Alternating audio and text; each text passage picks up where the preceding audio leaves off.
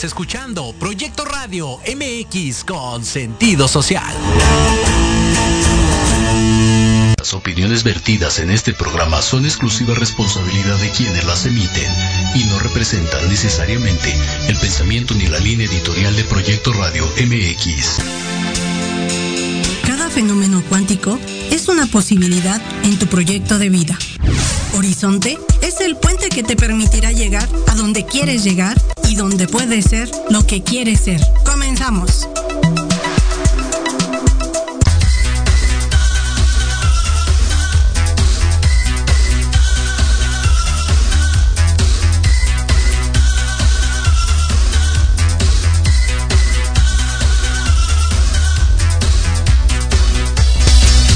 todos, muy buenas tardes. Espero que se encuentren muy bien.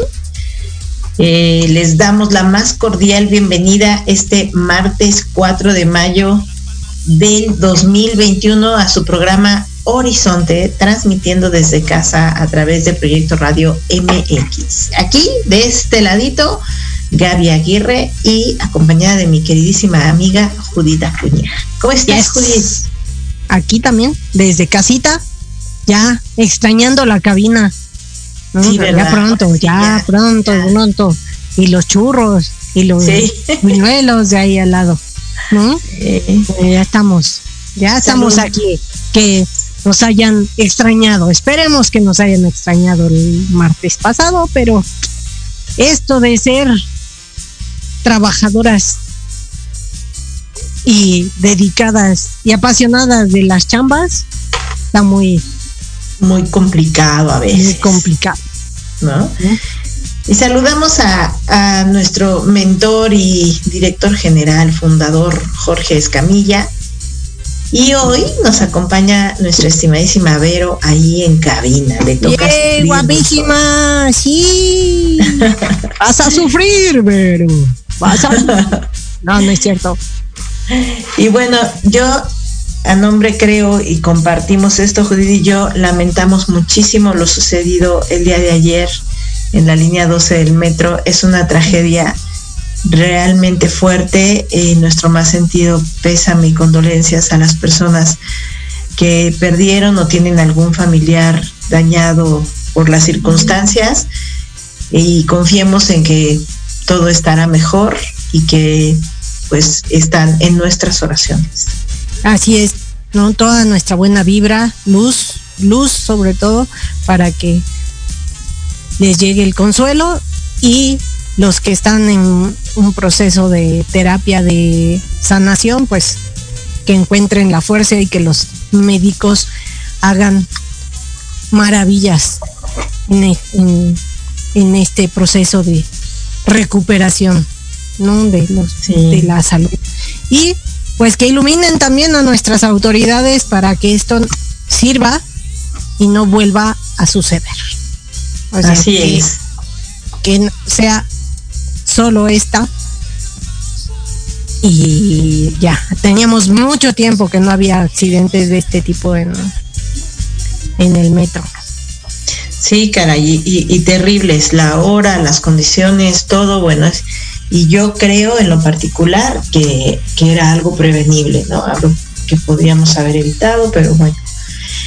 En fin, aquí los apoyamos, ¿no? Pues sí. Mira, tantitito voy a detener mi video y ahorita me incorporo. Voy, voy rauda y veloz. Pues sí, yo me sigo aquí, queridos amigos. Nuestro tema del día de hoy es un tema que que nos eh, que resurge o surge a través de las conversaciones en el trabajo. Eh, yo trabajo para una empresa internacional que la verdad es muy interesante y se ha preparado un tema eh, alrededor de este escrito por los científicos de, de esta organización y tomando un extracto de ellos lo que queremos platicar el día de hoy y lo hemos titulado Empresas Sostenibles por un propósito. Y esto tiene que ver a la, experiencia que la pandemia nos ha, nos ha traído, ¿no? Y, nos, y pues nos ha recordado, si es que a algunos se les había olvidado la, fragilidad del mundo natural. porque las consecuencias que traen ciertos modelos de negocio, todas las opciones tecnológicas y esta brecha entre la economía y el acceso, etcétera, es algo que no debemos dejar de lado si queremos seguir conservando y preservando los recursos del mundo. Y sobre todo para las generaciones futuras, ¿no? Eh, a nivel mundial hay distintos llamados sobre qué debemos hacer para la recuperación ante lo vivido por el COVID-19 y la única manera es hacer empresa y hacer negocio sostenible. Y pues la agenda mundial se ha, se ha estado desviando el desarrollo económico hacia la salud, el bienestar, la diversidad y la seguridad. Y pues hemos podido ver los últimos meses que, nos, que podemos tomar medidas dramáticas, sustantivas y colectivas cuando tenemos un objetivo. Sin embargo, también es cierto que cuando hay mala comunicación o falta de confianza y transparencia, pues tampoco habrá compromiso, ¿no? Es algo que hemos estado viendo porque la sostenibilidad, la confianza y la acción colectiva deben de ir de la mano, ¿no? Y pues... Ya, estamos aquí otra vez. Hola. y precisamente sobre este tema, la palabra importante es propósito, ¿sí? Porque hemos hablado mucho en programa Horizonte sobre los propósitos personales, ¿no? Debes de tener un propósito. Pero las empresas también deben tener un propósito, ¿no? Porque es que las acciones que impulsan comportamientos sostenibles y, y deben ser coherentes y deben ser intencionales. Y trabajando durante tantos años en el ámbito de la tecnología, sabemos que la tecnología se basa en recursos naturales y que sí efectivamente se puede utilizar de maneras perjudiciales e inapropiadas con respecto a los recursos naturales, pero también es cierto que podemos utilizarlas para equilibrar o pagar estos déficits e incluso ayudar a tratar con distintos problemas de recursos naturales. Sí, claro, porque al final son personas morales, o sea, pero siguen siendo personas físicas o morales, aunque sea un término muy contable, pero es cierto, si no tienes un propósito, o sea, no sabes para qué estás haciendo las cosas. Y la tecnología pues nos tiene que llevar a, a ser mejores. Digo, o sea, utilizarla a nuestro favor y no en nuestra contra. Y con esto lo que nos, nos lleva y el que proponer cuatro áreas, ¿no? vi Que tengan un resurgimiento sostenible por propósito en, en esta pandemia que nos tocó vivir, ¿no? O sea, que, tomemos esa oportunidad. Sí, sí, y es que lo que hemos venido hablando es que la recuperación post-COVID, sea cual sea, debe, no debe de dejar de lado o ignorar la amenaza que es el cambio climático. O sea, es algo que ha estado sucediendo hace tiempo y que no dejó de suceder por el COVID, ¿no? O sea, ahí estamos. Y no, al eh, contrario, ¿no? O sea, cuántas cuántas áreas se vieron modificados, ¿no? O sea, cómo cambiaron y cuántas este post había de imágenes de que llegaban otra vez animales, que se recuperaban algunos ambientes y dices, híjole.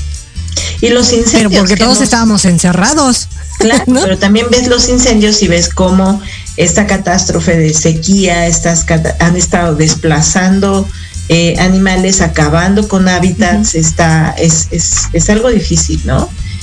Y en la manera en que asociamos todo esto, hay, hay una idea, hay una tendencia en la parte tecnológica en el que estamos convencidos que si todos actuamos de manera decisiva, intencionada y colectiva durante los próximos 15 años, ¿sí? Podemos revertir o reducir el, efecto, el efecto invernadero. ¿sí?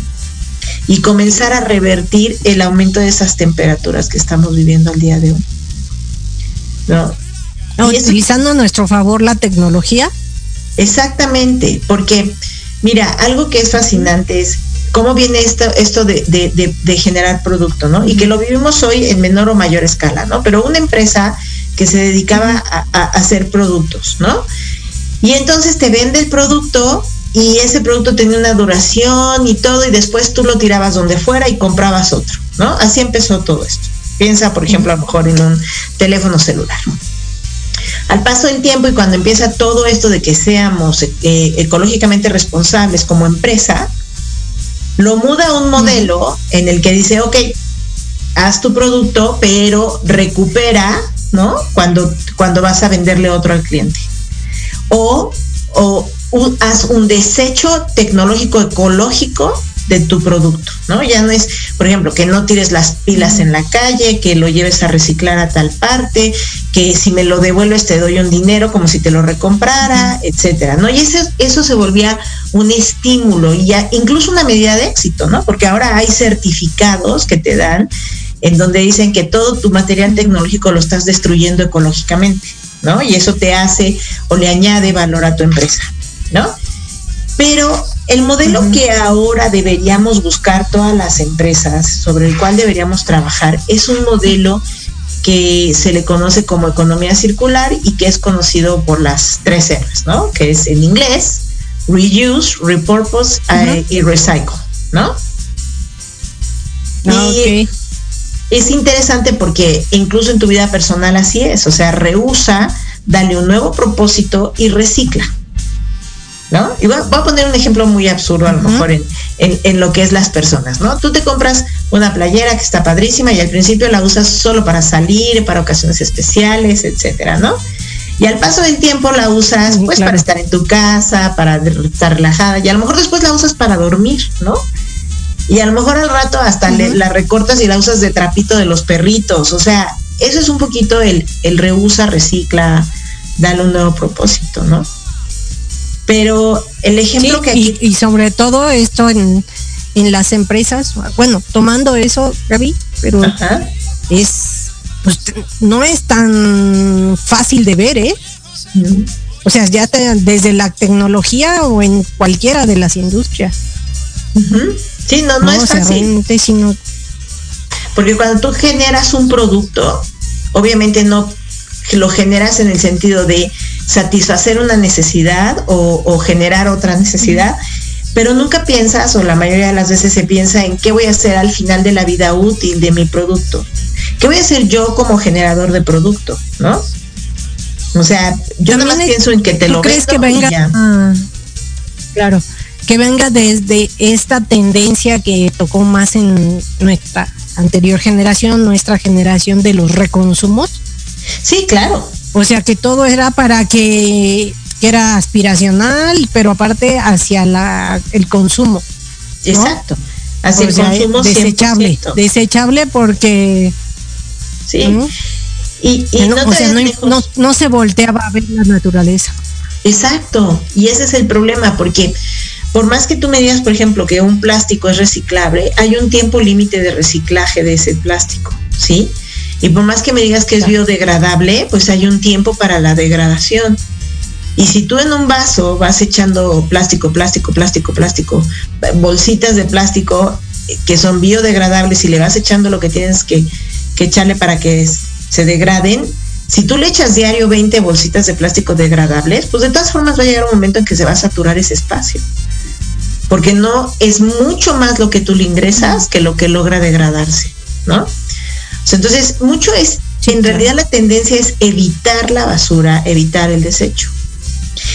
Yo quiero, yo, yo te platicaba, Judy, de, esta empresa que es cliente y que es Schneider's Electric, que ellos usan todo su material reciclado, ¿no? En sus productos. Con esto que logran, alargaron la vida útil del producto a través de modelos que no son te lo vendo, sino como que te lo arriendo, ¿ves? O sea, el, producto sigue siendo tú nada más tienes como el derecho de uso, ¿sí? Y entonces se ha generado todo un modelo de devolución de ese producto dentro del modelo de cadena de suministro. Y entonces ellos lo desmiembran, lo separan y las partes las vuelven a utilizar en otras secciones, ¿no? Y si llega el momento pues de desecharlo, pues obviamente hay un desecho conscientemente ecológico, ¿no? Y fíjate esto, que, es bien interesante, porque muchísima gente podría decir, no, pero eso le implica más costos a la empresa y no sé qué. Sí, efectivamente, esta creación de nuevos modelos que son creativos, pues te conlleva otro tipo de gente o tu fábrica otro tipo de actividades, etcétera, pero se ha comprobado que, por ejemplo, para Schneider, esto representa el 12% de sus ingresos. Fíjate, generó ingresos nuevos, ¿sí? Y ahorra. Sí, claro, porque aparte generas nuevas, nuevas fuentes de ingreso, de trabajo y nuevas áreas o incluso empresas colaterales, porque no es, es, creatividad, ¿no? Tú bien lo dices, creatividad, porque no es innovación, es crea nuevas formas de del reciclado, el, el este repropósito y el reuso. Exacto. Y otro ejemplo que también es formidable es este, esta empresa que es Tesla, ¿no? Te vende coches. ¿Y qué es la mayoría de la gente lo que decimos? Bueno, ya el coche para que esté más chido, pues tengo que comprarme otro, ¿no? Y no, Tesla te garantiza que te puede dar habilidades nuevas en el coche o servicios nuevos, etcétera, solo con descarga de software. O sea, no es necesario que te compres un coche nuevo para tener mayores cositas buenas y demás en el coche que ya tienes. Entonces, en lugar de pensar... Claro, porque aparte buscas diseño, ¿no? Exacto. O sea, diseño, funcionalidad y le vas agregando la tecnología. Obviamente sabes que en algún momento pues lo reciclarás o cambiarás, pero ya es porque ya te aburrió. Pero fíjate ahí hay mucha gente, yo por ejemplo, crecí con la idea de que un carro, pues dos, tres años, ya es un carro que merecía ser cambiado, ¿no? Y porque si no, pues no estás a la moda o el carro ya había perdido su vida útil, el concepto que fuera, ¿no? Y ahorita si tú te fijas, todo el mundo lo hablamos, de que tenemos coches de, vidrio, o sea, les pegan y se deshacen, o, ¿no? Le das un golpecito, cuando los coches antiguos eran diseñados y hechos para durar años, ¿no? Entonces a lo mejor deberíamos retomar ese esquema de hacer un carro que en su estructura de hardware, digamos, ¿no? Sea más duradero que los que tenemos ahora, sea ecológicamente responsable con este tema de ser híbrido o eléctrico y que todas las actualizaciones de lo que tú quisieras que se hiciera, que te venden ahora de que el Wi-Fi y que pega, que juega con Spotify o que puedes hablar con no sé quién, todas esas bondades que mucha gente valora ahora cuando se les olvida que lo importante de un corre coche es manejarlo, pues eso lo puedes adquirir con una descarga de software, ¿no? Entonces, resulta interesante crear en este modelo que es el propósito número uno, que es unirte al proyecto de decarbonización del planeta, es ver cómo tú como empresa, cómo puedes colaborar y volverlo un propósito dentro de la tuya, ¿no? ¿Qué estás haciendo? claro, y aparte con eso de los coches, pues es, ahora están los clásicos, pero ¿qué tal si un clásico le pones un mejor motor? O sea, tú cambiarías, hay veces que te gusta el chasis y es mejor, no sé, un motor de eléctrico de gasol o de diésel o de alcohol, ¿no? Que los están cambiando. Porque lo que te importa es que te transporte. Y trasládalo al sistema de transporte colectivo, ¿no? O sea, si tú generas un modelo de transporte colectivo mucho más eficiente y mucho más ecológico, pues entonces tienes beneficios generales importantes, ¿no? Claro. Oye, y esta, de con eso em, es la primera, terminó la primera. La segunda, esta tan mentada campo del bienestar. ¿Qué onda, Gaby? O sea, ¿qué, qué, ¿cómo la tecnología nos puede impactar en el bienestar? ¿A qué se refiere? ¿El bienestar como, como área o, el, o, o es hacia adentro de, de las empresas? ¿Hacia afuera o hacia adentro? Es hacia ambos, porque mira, todo mundo pensamos en este momento, fue evidencia este último año, de que las muchas tecnologías se daban por sentado, ¿no? Y sin embargo, ahorita vieron que las empresas que estaban mejor preparadas, su cambio a un trabajo remoto fue mucho más sencillo, ¿no? Entonces, desde el punto de vista empresa, pues obviamente hicieron uso de la tecnología para irse a trabajar de donde fuera. Y había varios modelos y llegabas desde la empresa que estaba perfectamente lista para hacer ese cambio hasta la empresa que no tenía ni idea de cómo resolver esa situación y lo tuvo que resolver a golpes, ¿no? Y pues hubo a haber pérdidas de negocio, pérdidas de ingreso y todo. En ese inter también hay un estrés que viven las personas que colaboran en esa empresa. ¿Sí? Todos los colaboradores. Entonces, al hablar de bienestar, tienes que hablar del bienestar de la propia empresa en su modelo económico y tecnológico y de los empleados, porque es circular, o sea, no, no lo puedes pensar de manera aislada, ¿no? Porque precisamente un tema es cuáles van a ser las ramificaciones físicas y psicológicas de este plazo tan largo que hemos vivido de trabajo remoto. O sea, porque nadie esperaba que durara tanto sí, sí, sí. ¿no? Ahora, no, al momento ahorita de que ya, que si se vacunan, que si ya se paró, que si no se paró, que si vamos a regresar a, trabajar en oficina, que se van a quedar en modelos híbridos o, que hay que tomar en cuenta nuevamente el bienestar de las personas, ¿no? Porque... ¿Y cuál es el propósito de la empresa, no? O sea, también volvemos a los propósitos. ¿Es necesario? Porque ahora viene el otro tema, Gaby, ¿no? Esta parte de ya nos acostumbramos a estar en la casa. Sí, pero fíjate, ya fíjate. O sea, una empresa ahorita en este momento lo que debería de estar haciendo es una evaluación real del estado psicológico, mental y emocional de sus empleados. Porque tú como empresa puedes decidir que económicamente te resulta viable dejar a tus empleados en casa. ¿Sí? En remoto. Pero, pero no todos, y te hablo de un alto porcentaje, es más el volumen de gente que no tiene la posibilidad de trabajar remoto y que eso en consecuencia le genera más estrés. Y el estrés es catastrófico. El estrés te daña el cerebro, te daña el corazón, te daña la gordura, te daña todo lo que sea. Entonces las, muchas empresas dijeron, no te preocupes, yo te mando una silla donde puedas trabajar, te mando un escritorio, te pago el internet, pero la persona tiene el espacio para trabajar, la convivencia con su familia, con la gente que vive, o la ausencia de, ¿no? Porque también hay mucha gente que vive sola y que esté encierro así. Sí, o sea, todos los, sí, todos los extremos son malos, ¿no? Porque está el que ya dice, ya no, no puedo concentrarme para trabajar, ¿no? Y otro de que necesito a alguien para platicar, o sea, para tener esta interacción que, el ser humano es de relaciones, ¿no? No, o sea, sí, nacimos solos, pero vivimos en sociedad, ¿no? Y hay una cosa es, una moneda, ¿eh? O sea, esto es en Trump, ese es como diría, échense ese trompo a la uña. O sea, qué difícil tema, Gaby, qué difícil tema. Porque además, Judith, un, un, un, tema que para mí es importante es que muchas empresas y jefes y líderes de organizaciones dejaron la responsabilidad de balancear tu vida personal y profesional en manos del empleado. ¿Sí? No, no la fomentan y no debería ser. ¿Sí? Y a lo mejor el hecho de que mucha gente diga, pero te ahorras el traslado y comes en tu casa, y, sí, pero no te desligas de la oficina. ¿Sí? Y entonces de repente tu vida personal y tu vida profesional se mezclaron de una manera catastrófica, ¿sí? O, se extienden los horarios de trabajo, ¿no? ¿no? Entonces, y yo invito a todo mundo a que nos siga escuchando ahorita para que les platique yo tres cosas que se pueden hacer como cualquier empresa para apoyar este bienestar de las personas dentro de una organización.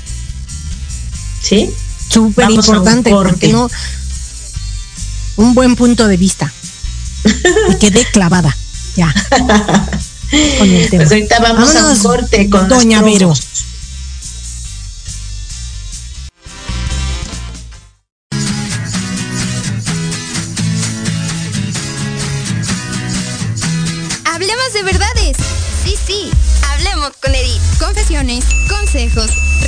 Diversión y entretenimiento te esperan en tu programa Las Netas con Edith.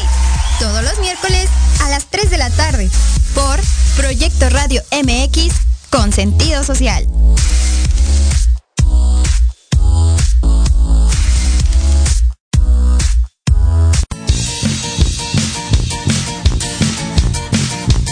Pregúntale al doc. Despliegue de profesionales de la salud a su servicio, con temas interesantes. Conducido por su anfitrión y amigo Octavio Martínez. Es un papucho. El doc.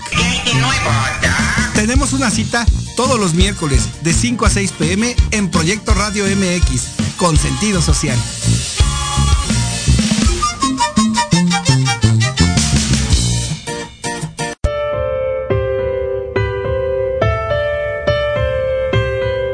¿Cuántas veces te has preguntado, ¿por qué no logro mis metas? ¿Por qué empiezo algo y no continúo? ¿Por qué mis problemas de salud o en mis relaciones de pareja? Estas y otras interrogantes las resolveremos en tu programa Empoderando Vidas con PNL. Yo soy Israel García, reconversor con programación neurolingüística y te guiaré a que esté tu mente a tu favor. Todos los jueves de 11 a 12 horas por Proyecto Radio MX, con sentido social.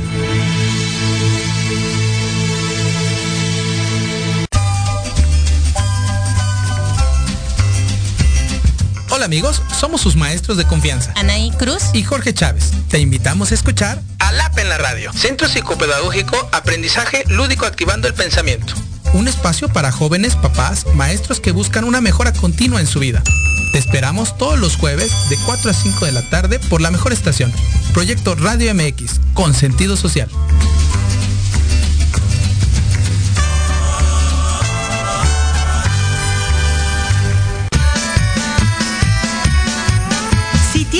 ¿Tienes alma de investigador? ¿Eres padre, tutor o estudiante? Manabu con Yuriko Sensei es para ti. Programa diseñado para hacer tu vida más fácil en las labores escolares. Escúchanos todos los jueves de 3 a 4 de la tarde en Proyecto Radio MX. Manabu, porque nunca dejamos de aprender.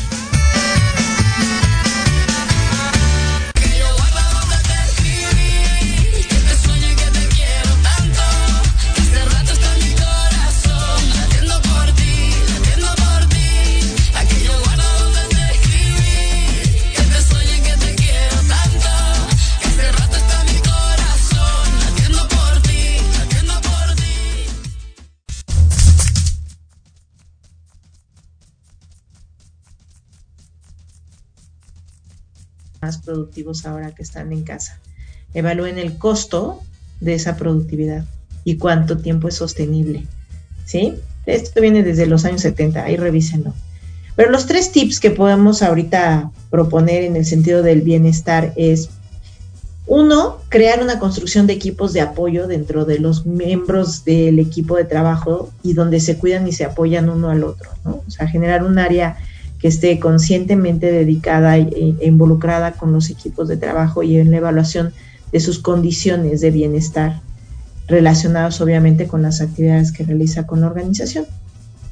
El segundo tip es garantizar una cultura de comunicación abierta y honesta, ¿sí? Porque tú, típico que le preguntas a una persona, ¿cómo estás? No, perfecto. Oye, ¿trabajas muchas horas? No, lo normal, ¿no? Este, hoy tienes te sientes abrumado, te sientes cansado. No, ¿duermes bien? Sí. O sea, hay que generar esta cultura de comunicación abierta y honesta. Y la tercera, que sí quiero hacer hincapié que para yo creo que en México es muy importante, y es que hay que pasar de estilos de liderazgo autoritarios a estilos de liderazgo más cercanos al coaching. ¿Sí? Porque esto de me voy hasta que se va el jefe, esto de no, es que es una llamada de mi jefe, la tengo que tomar, no, es que es una reunión con mi jefe, entonces me tengo que quedar. O sea, eso no es un liderazgo. Y la pandemia lo, lo ha dejado ver claramente, porque cada empresa deberá adoptar el modelo que más le convenga, pero lo que no puede dejar de lado es un análisis y la acción correspondiente para el bienestar de sus empleados para que esa productividad que tengas sea incremental y sostenible. No hay otra manera. ¿No? Sí, claro. Sí, totalmente. Sobre todo esta de la comunicación abierta y honesta es una nueva cultura. Porque es que tal si se enoja, luego mucho trabajo. Y sí, el, la parte del nuevo tipo de liderazgo, ¿no? Sobre todo el de de que sea por por este decisión que te sigan, que operen, que sepan operar y no necesariamente tiene que estar el jefe para que sí y yo que hagan las ¿eh? personas, ¿no? O sea, sino que vean al jefe por su conocimiento, porque sabe que, que con él pueden resolver lo que ya o hacer un intercambio de ideas, ¿no? Para resolver un punto. Y al mismo tiempo que te atrevas a tomar el teléfono, mandarle un mensaje y decirle, hoy me siento muy mal, necesito hablar con alguien, y que tu jefe o tu líder sea esa persona que tenga la capacidad de hablar contigo, de brindarte un poco de paz, un poco de tranquilidad y al mismo tiempo ofrecerte alternativas de bienestar. Claro. Sí, sí. es interesante este reto. Sí, dicen que esta parte de los jefes son los padres de labranza. Sí, así ¿No? O sea, tu padre de labranza. Entonces, pues sí, un buen trompito, ¿eh? Ahí sí. tienen, porque esto es más de de las altas esferas, de lo de, de, toma de decisión. Y piénsalo en un, negocio pequeño también, ¿no? sí, no, en cualquier punto. O sea, porque es esta el propósito y pues también para qué es el negocio. Exactamente. ¿no? Y no nada más para impactar tu economía, sino estás impactando al planeta. Aunque no lo creas, ¿no? Con esta, con la, con la basura, con el bienestar de tu gente, ¿no? Sí, estás, estás, a veces que la base de la sociedad es la familia, ¿no? O sea, entonces es súper importante esto. Como punto tres, hablábamos, Judith, de la diversidad y la inclusión. ¿Sí? y, y este es un tema, yo digo que luego dicen, ya ves que ahora está de moda la diversidad y la inclusión, pues no es una moda. ¿No? Sí, claro, es algo que viene de años atrás y que a lo mejor los que dicen está de moda es porque recién escuchan de eso, ¿no? Y la, la naturaleza nos ha enseñado sobre este tema de la diversidad miles de veces y parece a veces que no lo aprendemos, ¿no? Y aquí te, te, te platicaba un ejemplo, ¿no? Que en un negocio, ¿qué es la diversidad, no? O sea, es en una, en una empresa es tienes un solo producto, tienes varios, etcétera. Y como ejemplo te traigo esto de en el 2020 en todo lo que fue los cultivos de plátanos o que se llaman bananeras, ¿no? Les cayó un hongo que se llama el TR4 y se propagó pero así sin control, en las plantaciones bananeras más grandes del mundo. Y las que se dedicaban a una sola variedad de plátano quebraron. ¿Ok? ¿Por qué? Porque afectaba a un cierto tipo. Entonces, si tú hubieses tenido la alternativa de otros, entonces a lo mejor ese, ese lado, pues no se completa como tú quieres, pero el otro sí, ¿no? Entonces, en un contexto empresarial y social, la, diversidad acaba siendo tu fuente de resiliencia, de creatividad, de fuerza, de equilibrio. ¿Sí? Sí, decían en algún punto que la, la curva vuelve, ¿no? Pero en lo que vuelve, tienes que generar otras curvas. Sí, efectivamente. O sea, voltear, voltear hacia otros lados, ¿no? Y para tener, para que en este momento, ¿no? No se puede lo que ya venías haciendo, que puedes hacer. Pero también es que en una empresa también hay N de ecosistemas adentro. Claro. Que están, que están en una producción interna, que luego ya lo habías comentado en algún otro programa con la atención al cliente interno o externo, pues es porque tienes varios ecosistemas adentro y también afuera, ¿no? Correcto. están intercomunicándose, están relacionándose y es trabajarlo, ¿no? En esta diversidad y pues bueno, con la inclusión incluso más todavía, como alguna vez lo comentó nuestra invitada Tamara, ¿no? Sí. Que no nada más es en la educación, pero pues yo creo que de ahí impacta a todos lados porque pues, si no incluyen las personas, o sea, no hay esta inclusión en las familias, en las personas, pues ¿qué, qué vamos a ver en una empresa, ¿no? Exacto. Y la tecnología te puede ayudar en eso, ¿no? Manteniendo los propósitos anteriores, manteniendo un esquema de decarbonización, un esquema de bienestar en tus empleados y llegas ahora a la diversidad y la inclusión. ¿Por qué? Porque la tecnología puede ayudarte y facilitar esta diversidad. Y si no adoptas estos nuevos modelos de negocios sostenibles, entonces pones en riesgo la oportunidad que se, que se abre cada X tiempo de, delante de ti sin importar a lo que te dediques, ¿no? Y, y, el, y el ejemplo de esto, pues, es, es, empiezas por escucha a tu cliente, escucha a tus empleados, ¿sí? Porque ahí vas a crear este ecosistema que lo puedes hacer sostenible, ¿sí? Si tienes esa diversidad y esa inclusión. Lo que nos muestra ahora este resurgimiento que estamos teniendo después de la pandemia es por ejemplo, todas aquellas empresas que no estaban listas para atender en línea tuvieron que hacerlo en, en FA, ¿no? Y no y obviamente no tuvieron tiempo de pensarlo, de adecuarlo, lo hicieron incluso con el escaso o mucho conocimiento que tenían y con el escaso y mucho poder adquisitivo que tenían, ¿no? Entonces, bueno, ahorita toca que eso ya se quedó, eso te toca, ¿sí? O sea, queda claro que el modelo híbrido de atención en sitio y atención remota es importante, ¿no? Entonces, tienes que tener este modelo creativo, ¿no? De diverso e inclusivo. ¿Por qué? Porque pues existen tecnologías que te sirven para cualquier tipo de cliente y para cualquier tipo de empleado, sin importar su condición física o, su condición económica, etcétera. O sea, tú lo que tienes que hacer es hasta cierto punto también diversificarte, ¿no? Claro, y poner la, tecnología al alcance de todos y para a servicio de todos, ¿no? Y a mí aquí, en esta parte, cuando se preparó el tema, me, gusta mucho algo que sí quiero leer tal cual, ¿no? Que es, el resurgimiento debe incluir acciones para preservar la diversidad en el mundo natural y para construir diversidad e inclusión dentro de nuestras empresas y sociedades.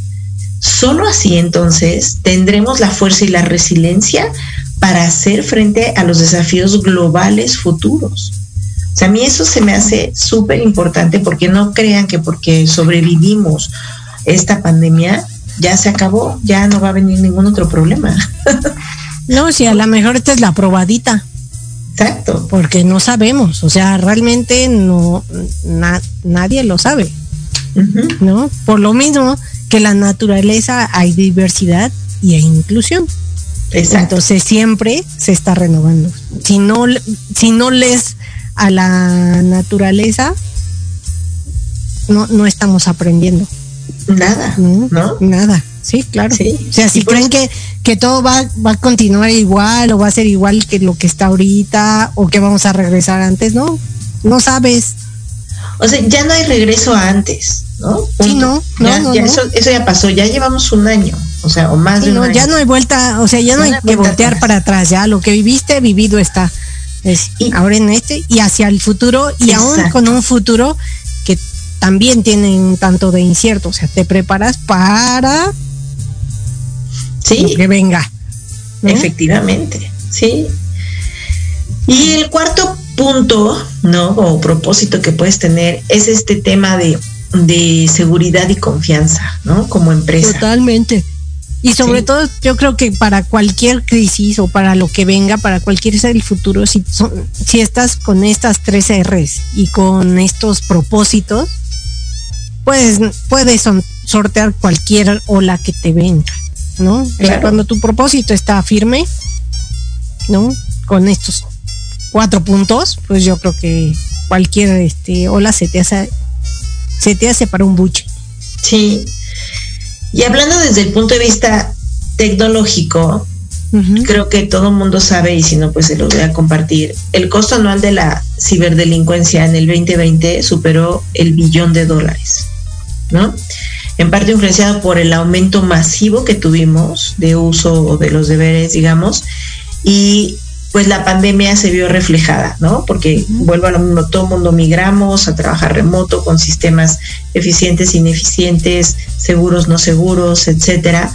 Pero finalmente la pandemia mostró cuán vulnerables pueden ser las empresas y la sociedad misma. Porque dentro de todo esto también está el tema de la desinformación y las noticias falsas, la violación a tus datos, las estafas en línea, ¿no? Porque hay gente mala, punto, así la hay, ¿no? Gente con otros propósitos este, diferentes a los tuyos, ¿no? Y por ejemplo, la OMS tuvo un incremento de cinco veces los, los ciberataques por segundo que tenía normalmente. Y los hospitales, que, es, que muchos podríamos pensar es lo más importante, deben estar seguros, etcétera. Obvio, tuvieron ataques de algo que se conoce como ransomware, que es adquirir información y a veces cadenas de suministro que quedaron ancladas bajo amenaza de secuestro, ¿no? Entonces, claro. hoy te das cuenta que la ciberdelincuencia es cuestión de vida o muerte. ¿Y cuántos aparatos en hospitales están manejados por la tecnología, no? Exacto. una red o algo así y, te quedan y quedan a ciegas. Sí. Y sobre todo ahorita que nuestra tendencia, Judith, como hablábamos, es estar más conectados cada vez, ¿no? Entonces, los datos y el valor de tus datos adquieren una nueva perspectiva, ¿sí? Yo estoy de acuerdo en que no no se debe hacer un mal uso de los datos. Pero hoy en día compartir los datos como empresa es adquieren un valor distinto, un valor nuevo y un valor rentable. Pero debe de ir amarrado de algo que se conoce como la, e, la ética de los datos, ¿no? Es como cómo lo usas. Pero desde esta perspectiva, la confianza es transparencia y trazabilidad en lo que procesas y en lo que haces con los datos, ¿no? Entonces, eh, a medida que nos recuperemos de esta crisis, deberías de poner en balance como empresa la actitud que tendrías hacia la sostenibilidad y el valor de las acciones a largo plazo, ¿no? O sea, ¿qué vas a hacer? ¿Y qué vas a hacer sobre todo con la tecnología? ¿No?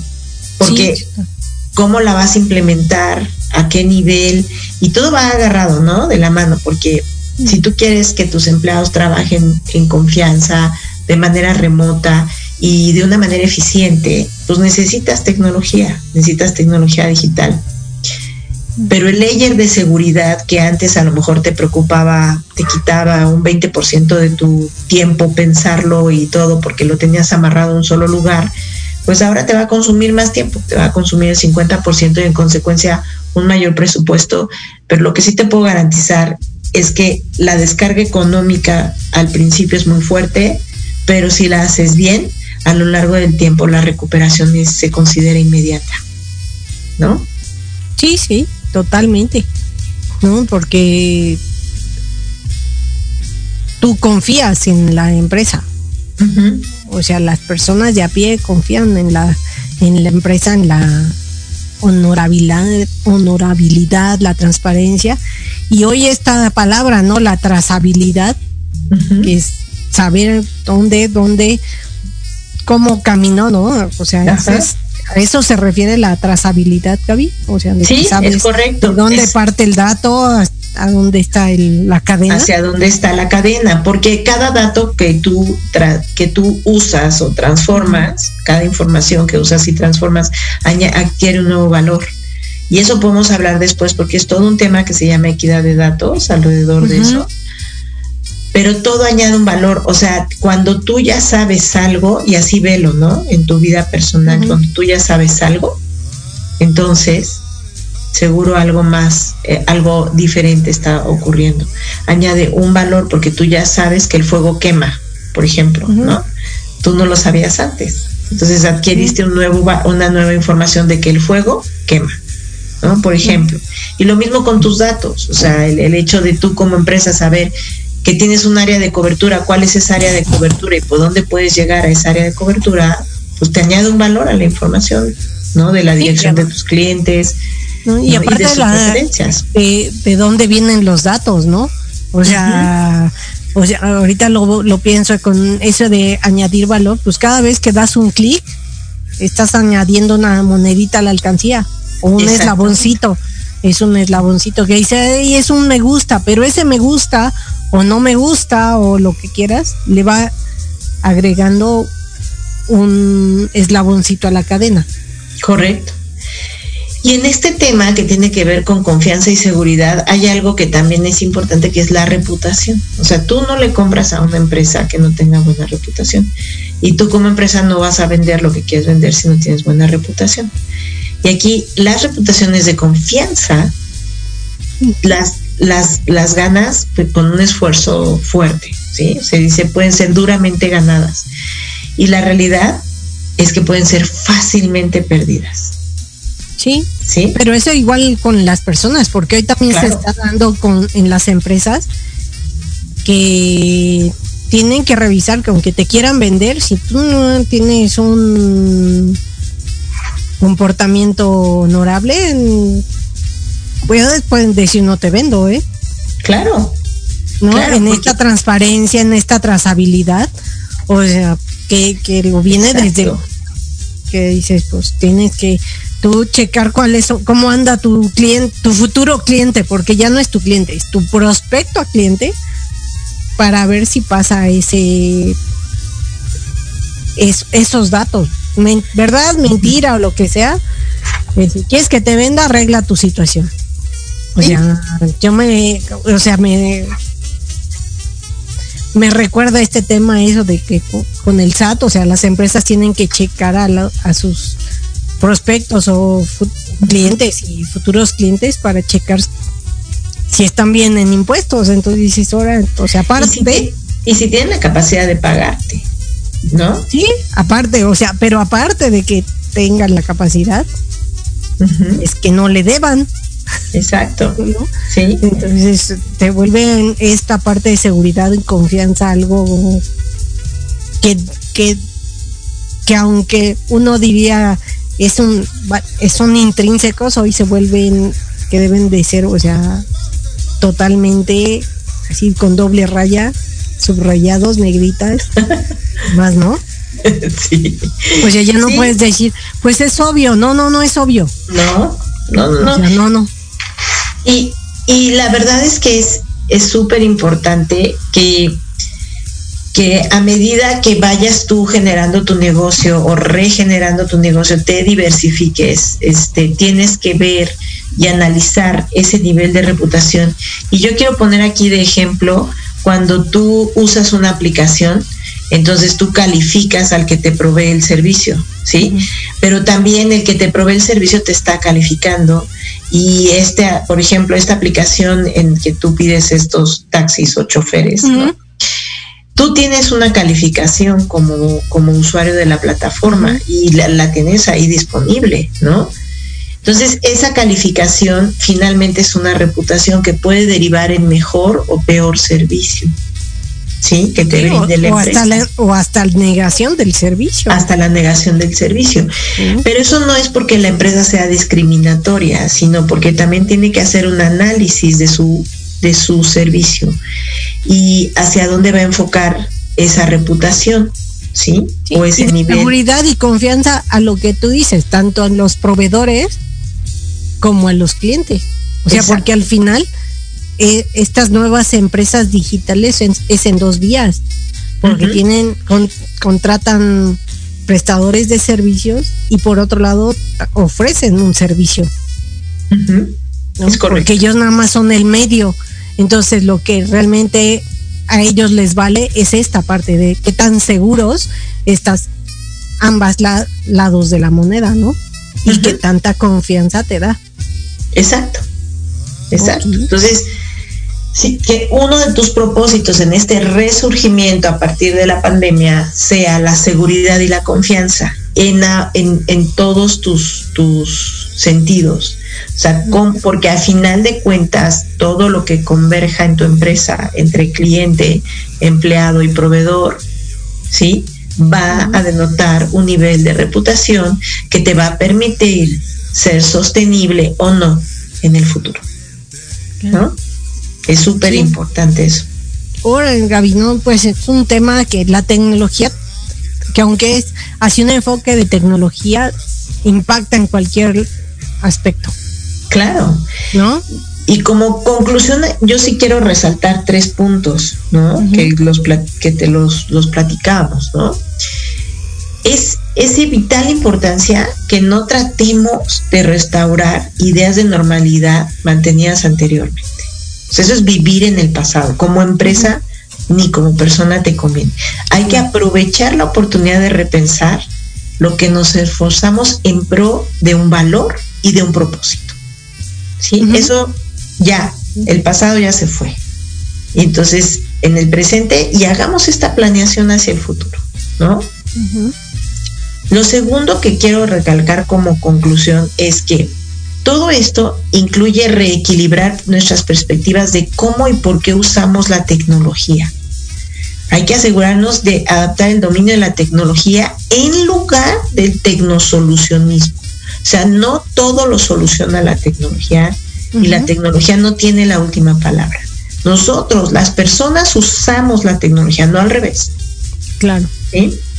Y el tercer punto es que debemos abordar proactivamente los problemas futuros que van a surgir.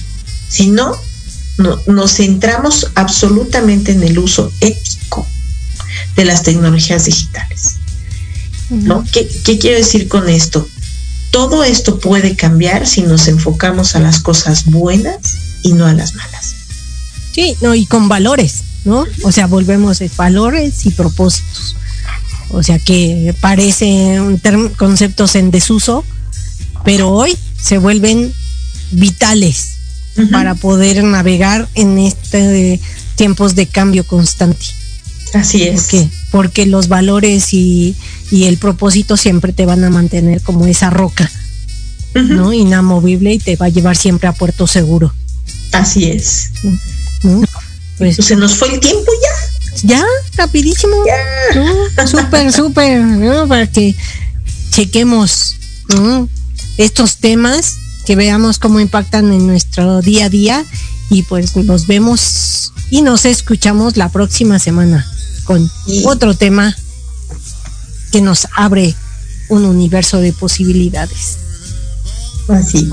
Muy buenas tardes. A en el horizonte. a todos. Y a brillar. Sí. Muchísimas gracias, Vero. Gracias, Vero. Gracias, Jorge. Vámonos, Gaby. Chao. Cuídate. Bye, bye. Bye, bye.